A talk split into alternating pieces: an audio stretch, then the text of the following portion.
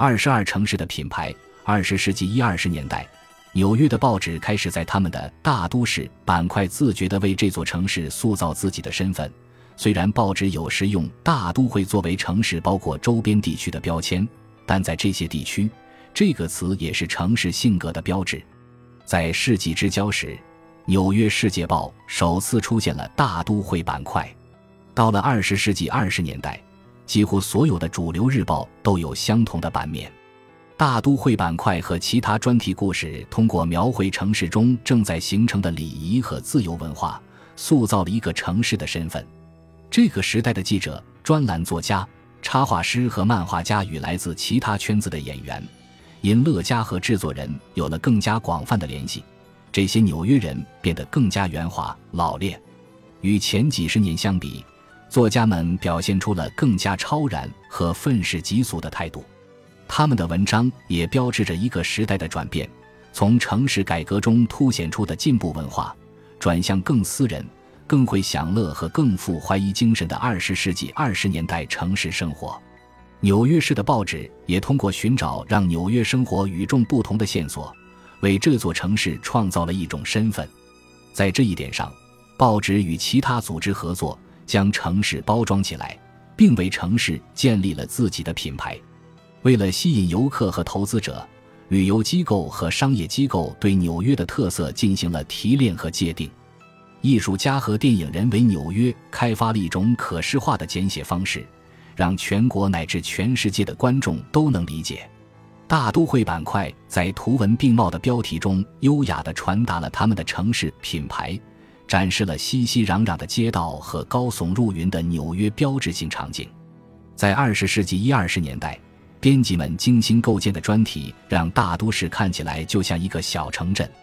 从这些专题来看，它的小镇特色把纽约市变成了一个友好、联系紧密并易于解读的地方，而它的规模是它真正伟大的地方。《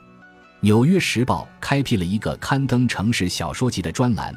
名为《我们的小镇及其民间故事》。阿姆斯特丹新闻报则印发了城市观察报告。这些专栏坚持要把纽约刻画成一个城镇，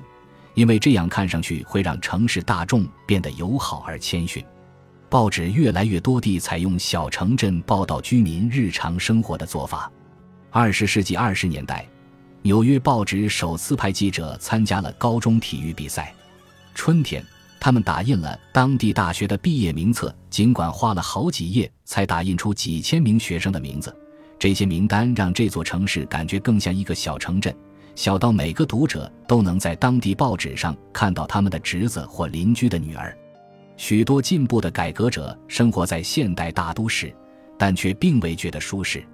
因为他们需要努力让这座城市更像小城镇，而不像大城市。到了二十世纪二十年代，报纸编辑和作家们似乎发现纽约的小城镇和大城市之间并没有冲突。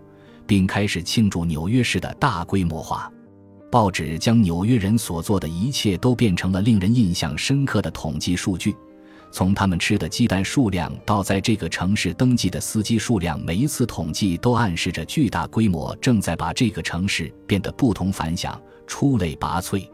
一九二五年的一篇关于麦迪逊广场花园的文章认为，纽约的建筑相当于科罗拉多大峡谷。这些文章提醒读者，他们所在城市的建筑是世界上规模最大，也是最令人印象深刻的。就像19世纪晚期散布在报纸上的旅行见闻一样，都市板块的文章将都市小短文变成了一种娱乐形式。《纽约论坛报》专栏在我们的小镇上的一位读者写道：“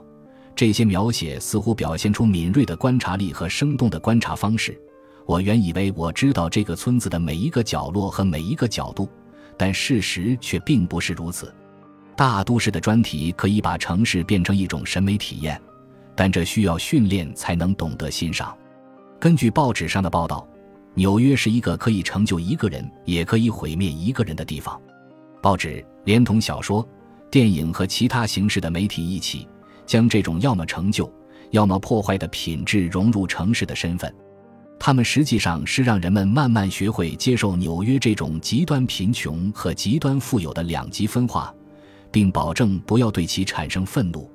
十九世纪中后期，城市或促进或摧毁年轻人生活的这种潜力一直令人担忧，甚至引起了恐慌。报纸的记者似乎证实了许多世纪之交的美国人应该害怕的东西：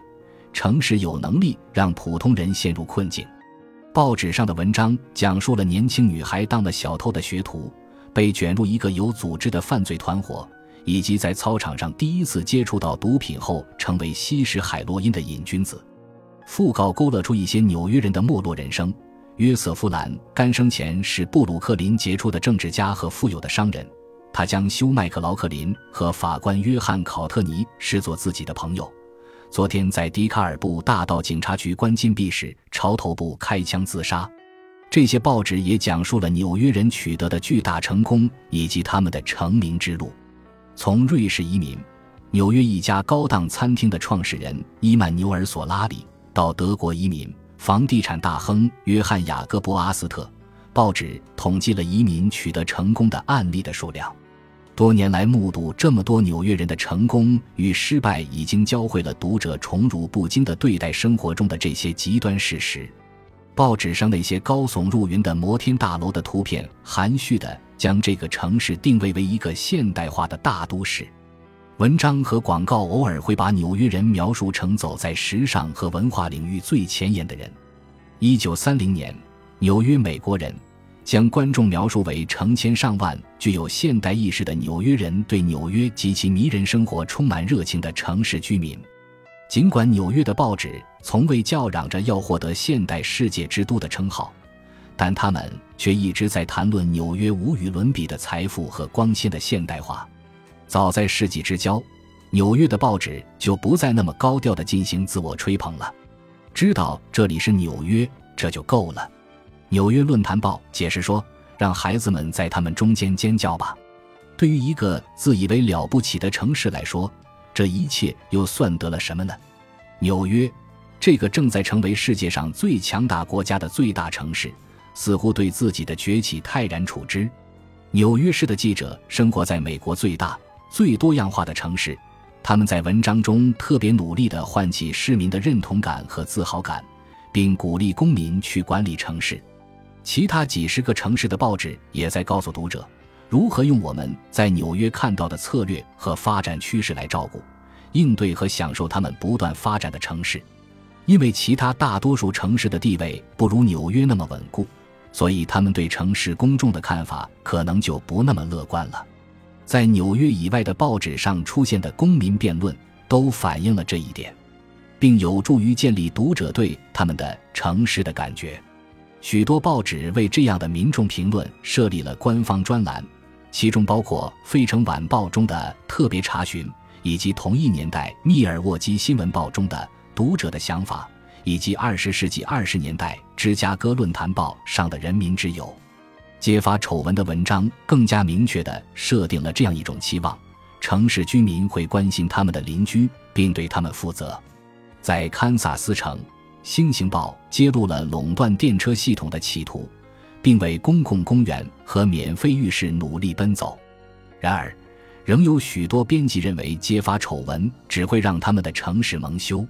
一位读者赞扬了查尔斯顿新闻速递对国家政治的大胆看法，但不明白为什么他在地方报道中不能同样大胆。纽约市的报纸引导他们的读者走向一种有权利和被赋予权利的世界主义，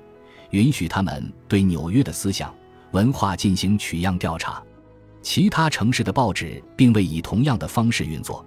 因为这些城市在国家不断增长的财富和权力中所占的份额较小。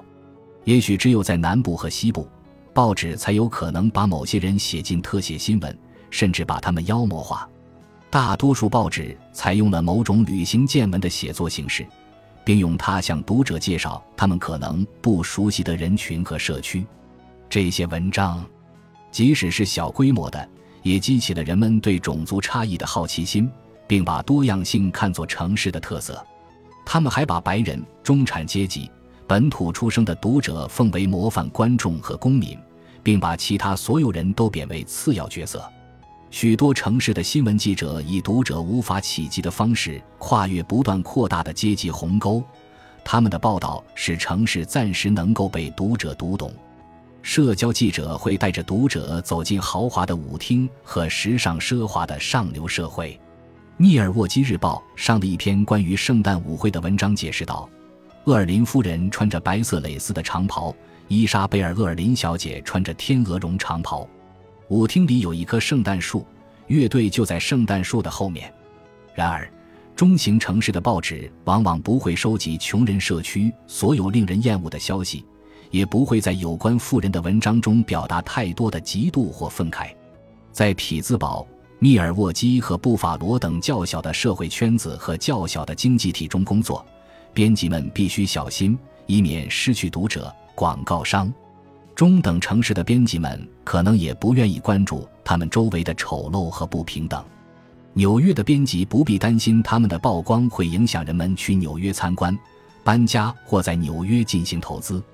其他地方的编辑对自己所在城市在国家和全球的地位并不那么自信，他们很可能就会担心这个问题。在每一座城市中，大声疾呼的头条新闻、可怕的细节和大量的坏消息都可能使读者和记者变得麻木。一位圣路易斯的读者说道：“我自学了扫描标题，并尽可能地忽略丑闻和犯罪。我发现忽略这些东西会让内心更加平静。”寻求安慰和稳定的读者可能会特别注意新闻中的地址，即使在没有网络化和编码化的城市，因此需要更多的知识才能在地图上找到一个地址。打印地址的做法也有助于在空间中定位新闻，把原本可能会让人感到混乱的事情组织起来。全国各地的编辑们还委托人们撰写有趣的故事，以平衡每日新闻中透露出的残酷和冷漠。报纸上的坏消息总体上训练了读者理智的对待和分析那些他们不感兴趣的东西，并能够积极的解决问题的能力；而好消息则拯救了人们心中的凝聚力和社区意识。在这几十年里，除了纽约以外，很少有报纸刊登都市版的文章，但大多数报纸都通过刊登自己的专题来定义和宣传其所在城市的独特之处。许多城市根据当地历史构建了当地的特色，通常是以城市创始人和一些显赫家族为主。不同于纽约那些很少拿自己的城市去跟别人对比的记者，其他地方的作者则用对比甚至对立来凸显自己家乡的特点。H.L. 门肯在《晚间太阳报》的社论版上写道：“让我们为自己是巴尔的摩人而高兴吧。假设我们在匹兹堡遭遇了无情的命运。”门肯的报纸通过自我褒奖式的方法培养了公民的身份认同感和自豪感，还为市民颁发了年度最佳花园奖和年度最美新建筑奖。这种城市品牌的多样性为城市社区留下了丰富的遗产。他通过强调和颂扬城市的独特品质，加强了读者与城市之间的联系。有些报纸经过对城市的巧妙包装和报道之后。将城市文化从进步主义者的热切参与和改善城市社区，转移到了观察城市、享受城市和自我满足的城市文化。报纸对当地新闻的广泛报道，以及对家乡日益成熟的解读，催生了一种新现象：即只要看一份报纸，任何人都能体验到这座城市的内在，或感觉到自己属于这座城市。本集播放完毕，感谢您的收听。喜欢请订阅加关注，主页有更多精彩内容。